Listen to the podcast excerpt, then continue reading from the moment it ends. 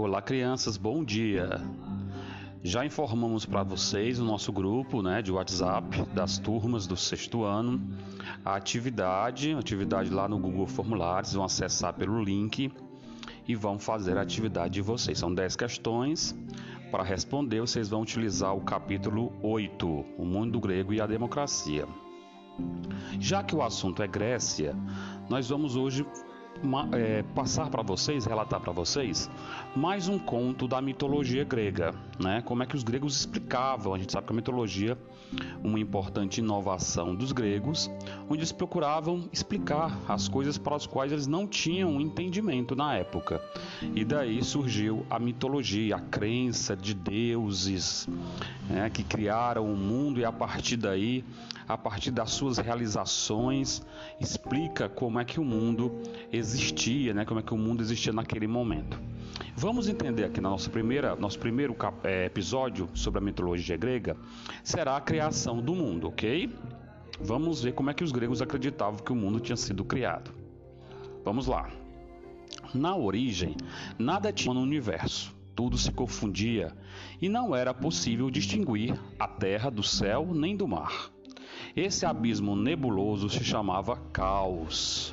Quanto tempo durou? Até hoje não se sabe. Uma força misteriosa, talvez um deus, resolveu por ordem nisso. Começou reunindo um material para moldar o disco terrestre. Depois o pendurou no vazio. Em cima, cavou a abóboda celeste que encheu de ar de luz. Planícies verdejantes se estenderam então na superfície da terra, e montanhas rochosas se ergueram acima dos vales. A água dos mares veio rodear as terras, obedecendo à ordem divina. As águas penetraram nas bacias para formar lagos, torrentes desceram das encostas e rios serpearam entre os barrancos.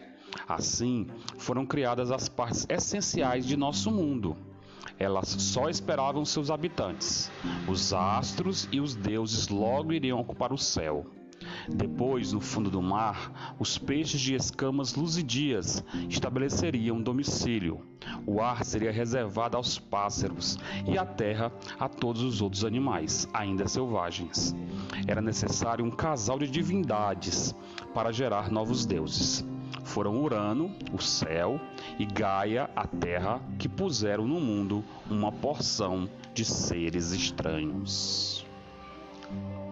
Da união deles nasceram primeiro seis meninos e seis meninas, os titãs e as titânides, todos de natureza divina, como seus pais. Eles também tiveram filhos. Um deles, Hipérion, uniu-se à sua irmã Teia, que pôs no mundo Hélio, o Sol, e Selene, a Lua, além de El, a Aurora. Outro, Jápeto, casou-se com Clímene, uma filha de Oceano. Ela deu quatro filhos, deu à luz a quatro filhos. Entre eles Prometeu, o mais moço dos titãs. Crono logo logo iria dar o que falar. A descendência de Urano e Gaia não parou nesses filhos.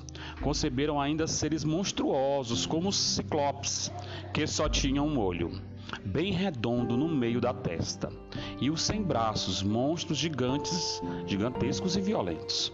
Os coitados viviam no Tártaro, uma região escondida nas profundezas da terra. Nenhum deles podia ver a luz do, do dia, porque seu pai os proibia de sair.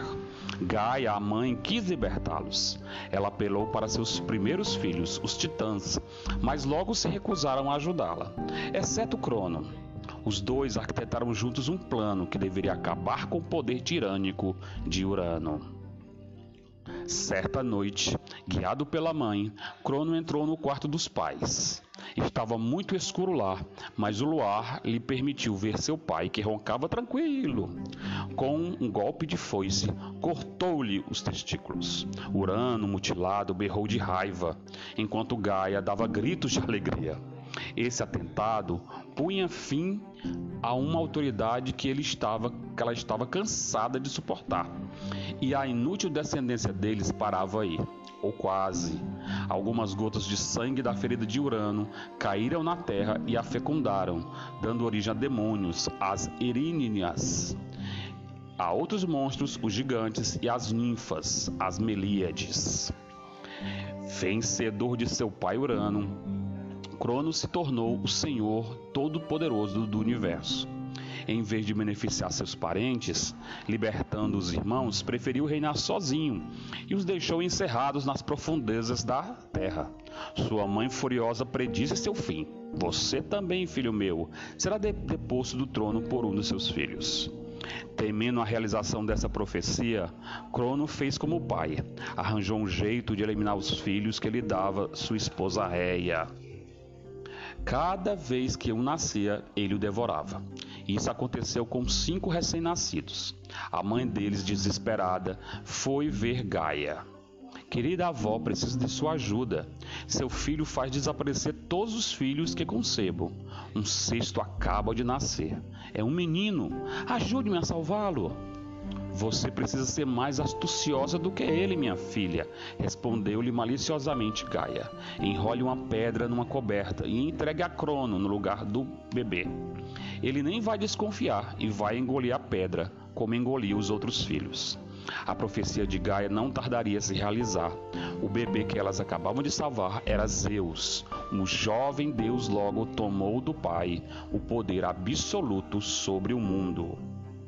O menino foi criado às escondidas numa gruta da ilha de Creta. Réa teve a ideia de confiar sua educação aos corretes, demônios que tinham o costume de dançar batendo as armas umas contra as outras. De fato, Réia, preocupada em proteger o filho, contava com o barulho do bronze para encobrir o choro do bebê. Cercado pelas ninfas do lugar, o menino cresceu alimentado com o leite da cabra amalteia e com o mel que as abelhas do monte Ida forneciam.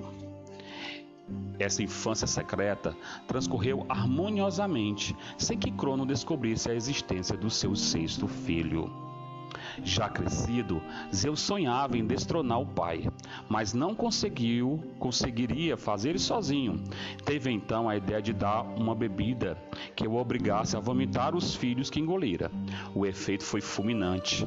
Libertando seus irmãos, Zeus pôde se lançar contra ele num duro combate contra Crono e os titãs. Após dez anos de luta, a guerra ainda continuava. Gaia decidiu ajudar Zeus e seu grupo, revelando-lhe o conteúdo de uma velha profecia. Você não poderá nunca vencer o exército de seu pai, sem o auxílio dos ciclopes e dos outros gigantes. Desça, pois, às profundezas do Tártaro, onde estão encerrados. Liberte-os, e eles lhe darão o trovão, o relâmpago e o raio.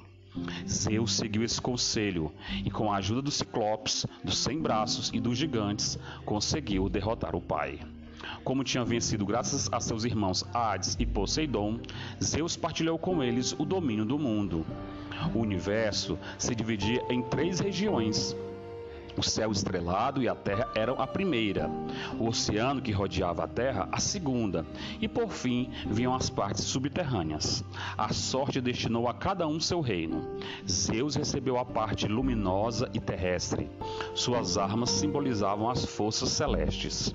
Coube a Hades a parte subterrânea, para onde vão os mortos. Foi reinar no inferno, sobre o povo das sombras. Poseidon, enfim, fixou seu poder sobre todos os elementos líquidos, os mares e os rios que percorrem a terra. Era dessa forma, galera, que os é, gregos explicavam, os gregos antigos explicavam a origem do mundo, né, como o mundo foi, foi criado, explicavam seus deuses com seus superpoderes. É bom lembrar que para os gregos os seus os seus deuses eram, eram é, como seres humanos, eles tinham raiva, vocês viram aí, perceberam pela história, eles tinham sentimentos, inveja, então eles eram como seres humanos com superpoderes, ok? Na aula que vem, na semana que vem, a gente vai narrar para vocês outros episódios da mitologia grega. E aí, vocês gostaram?